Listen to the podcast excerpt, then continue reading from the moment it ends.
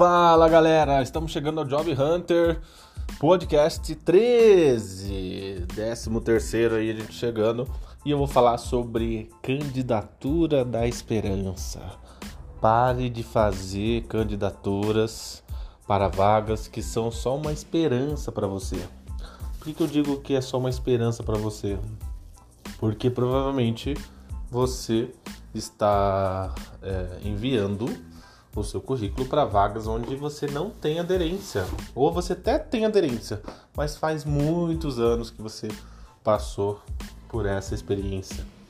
Ah, Sérgio, quanto que eu sei que, que é muito tempo para eu me candidatar? Por exemplo, para funções, cargos que fazem mais de três anos, você está totalmente fora do mercado já.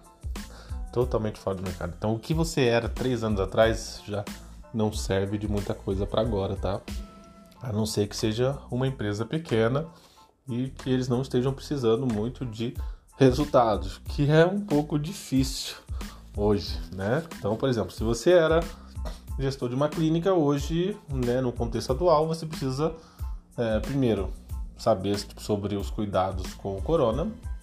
Segundo, você precisa saber sobre marketing digital, vendas, porque é isso que faz com que a empresa rode. Então, as coisas têm mudado muito, mas muito rapidamente.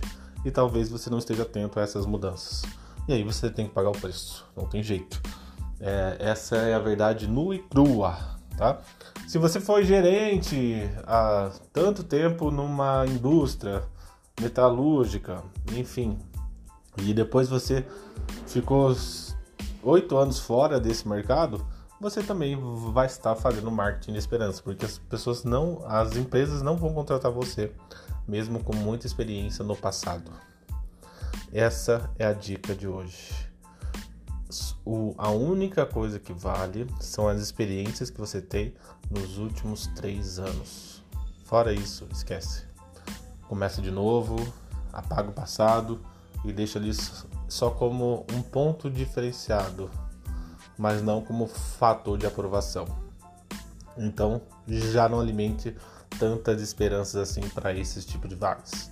Um grande abraço, gente. Até mais.